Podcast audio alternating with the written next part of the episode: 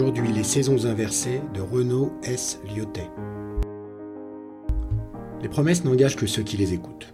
Il ne s'agit pas du thème de ce roman, mais plutôt de ce que le lecteur découvre à ses dépens, alors qu'il réalise la supercherie dont il devient victime page après page.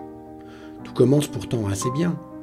L'auteur nous promet de vivre de l'intérieur l'enquête visant à élucider le crime odieux dont est victime un fonctionnaire du Quai d'Orsay, loué de tous, sous le règne de Dominique de Villepin.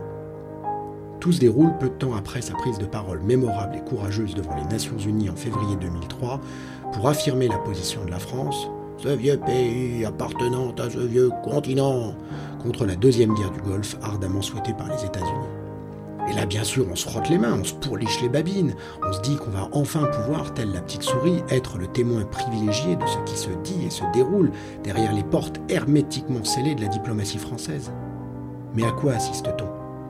Une intrigue faiblarde, pauvrement étayée de passages, à peine tirés de Wikipédia, en vrac, l'assassinat de Chapour Bakhtiar, le coup d'état du général Pinochet au Chili, un cours sur le chiisme, des platitudes sur la politique iranienne depuis la destitution du Shah, etc., etc.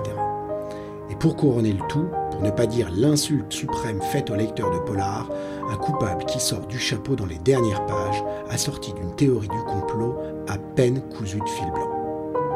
À l'évidence, la vulgate populaire rappelée au début de ce résumé a encore de beaux jours devant elle et de nombreuses victimes à faire, dont je fus.